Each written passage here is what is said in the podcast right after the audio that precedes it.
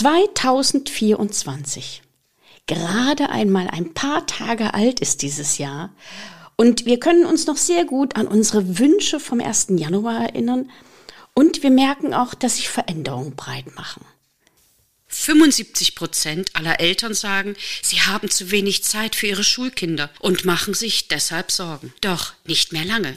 Denn in diesem Podcast erhalten Sie konkrete Anregungen, wie Sie endlich trotz aller Anforderungen mehr Zeit für sich und Ihre Kids haben. Ich bin Ria Neute und los geht's mit meinen Mutmachgeschichten. Getreu nach dem Motto, sei die Veränderung selbst, habe ich natürlich auch Wünsche und ich habe auch einige Veränderungen vorgenommen. Die erste Veränderung werdet ihr vielleicht schon gemerkt haben. Seit letzter Woche bin ich einmal in der Woche mit einem Reel auf Instagram und zwar zeige ich dort, wie ich in den Tag starte, wie ich mit kleinen Tricks gut und froh in den Tag starten kann und wie ich sehr energetisch das alles machen kann. Und wer Lust hat, kann mir da folgen. Das zweite, ich werde in diesem Jahr ein kleines weiteres Fahrgeschäft eröffnen. Einige von euch wissen das bereits schon. Ich habe ein großes Fahrgeschäft. Das heißt, ich habe einen Coaching-Kurs, der über zehn Wochen geht. Und ich habe das im letzten Jahr installiert. Das war sehr interessant, es war sehr schön und auch sehr erfolgreich. Allerdings kann ich, da ich ja noch meiner Liebesbeschäftigung nachgehe, Lehrerin zu sein, da noch nicht ganz so vielen Menschen helfen, weil es sehr viel Zeit kostet und sehr arbeitsintensiv ist. Ich möchte aber vielen jungen Leuten und auch älteren Leuten, je nachdem, ich habe gemerkt, dass das für Ältere ebenso sehr interessant ist. Ich möchte ein neues Fahrgeschäft eröffnen für all diejenigen, die mit wenig Zeit und einer kleinen Investition, mit mehr Struktur, mehr Motivation mehr Leichtigkeit ihre Ziele erreichen wollen. Das wird in den nächsten Tagen online gehen. Und das bedeutet im Endeffekt in sieben Tagen mit einer zweistelligen Summe Input Auswirkungen zu bekommen, die unbezahlbar sind. Das kann ich euch schon versprechen. Wer dazu Informationen haben möchte, bleibt bitte auf Instagram oder geht auf meine Seite www.rino-story.de. Und ich möchte euch Riesenradmomente schenken. Was sind Riesenradmomente? Viele von euch sind bestimmt schon einmal Riesenrad gefahren und wenn ihr in die Gondel steigt und das Riesenrad fährt nach oben, ihr habt euch nur etwas vom Boden wegbewegt, ihr seid aber nicht weggegangen. Und plötzlich bekommt ihr kurz bevor ihr ganz, ganz oben seid, einen wahnsinnigen tollen Überblick über die Stadt, über die Stelle, wo ihr gerade seid. Und die Welt sieht von oben total anders aus. Und dann dieser Moment, wo die Gondel wieder nach unten fährt und du dieses Gefühl hast, wow, fantastisch. Dieses Grummeln im Bauch und dieses Gefühl der Freude. Und soll ich euch was sagen? Ich selbst habe es schon zweimal erlebt. Eigentlich schon dreimal in diesem Jahr. Das erste Mal durfte ich es erleben kurz nach Mitternacht im neuen Jahr, also am 1. Januar, als ich die Chance hatte, aus dem 40. Stock heraus über Berlin zu schauen. Das war ein faszinierendes Bild, diese Stadt in diesem Lichterglanz, in diesem Glamour zu sehen, mit diesen ganz, ganz vielen bunten Lichterpunkten überall. Auch noch den Blick auf das Brandenburger Tor gerichtet, mit diesen Laserstrahlen. Das Feuerwerk war gerade vorbei. Es war ein Wow-Moment.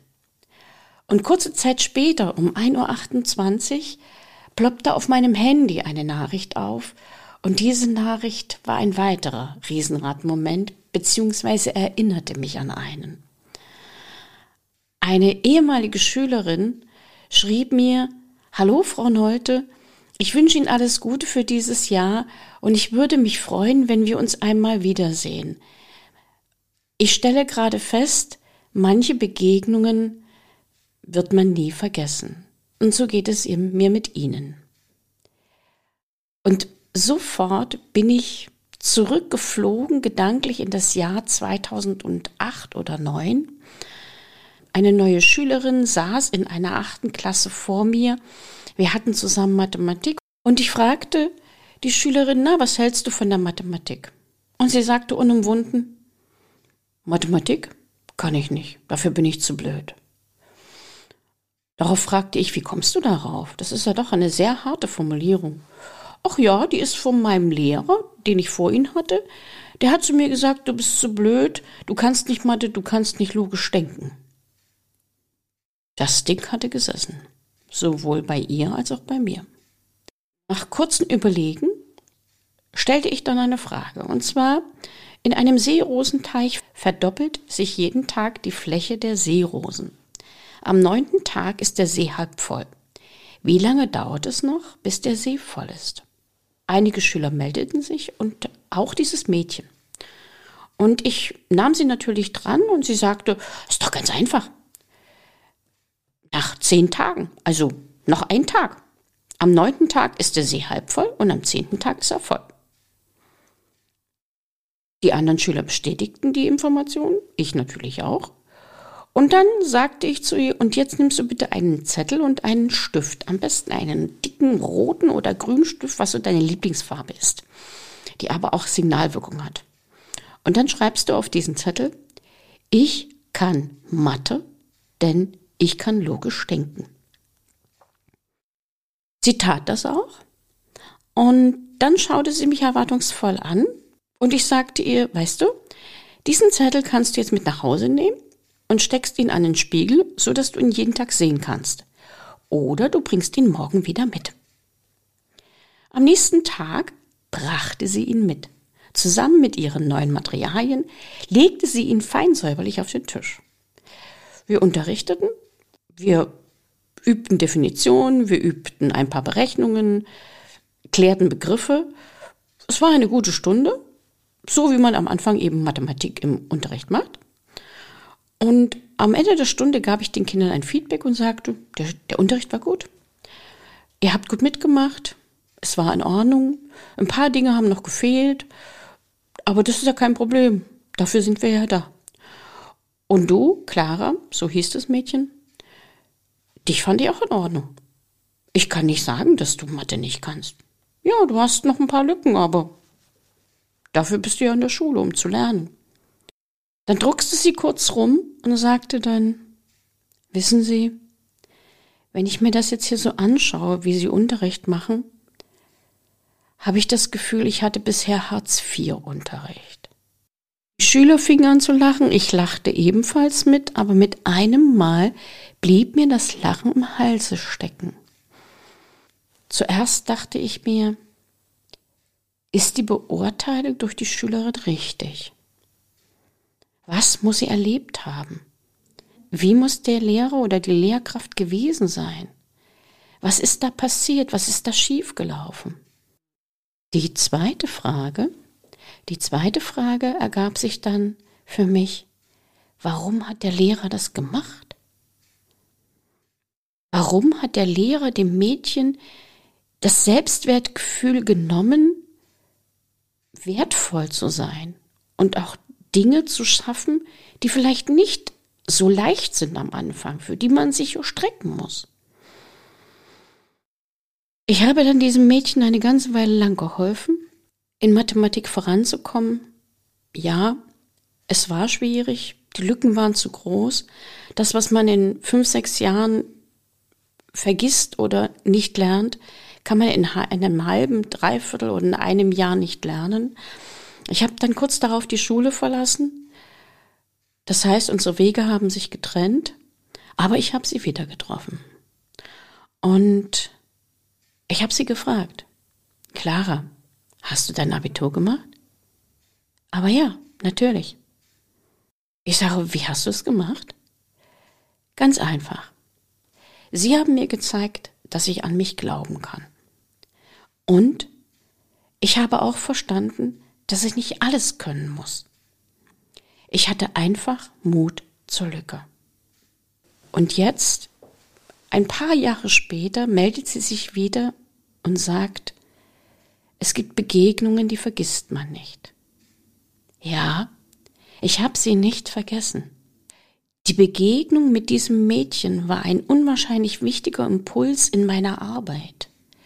Ich habe danach angefangen darüber nachzudenken, noch mehr darüber nachzudenken, was ich in meinem Unterricht besser machen kann, wie ich noch individueller mit Schülern arbeiten kann, wie ich das Selbstwertgefühl gestalten kann, es vergrößern kann, wie ich den Schülern helfen kann, an sich zu glauben, auch wenn Dinge nicht leicht fallen und immer wieder aufzustehen. Das gilt natürlich auch für mich.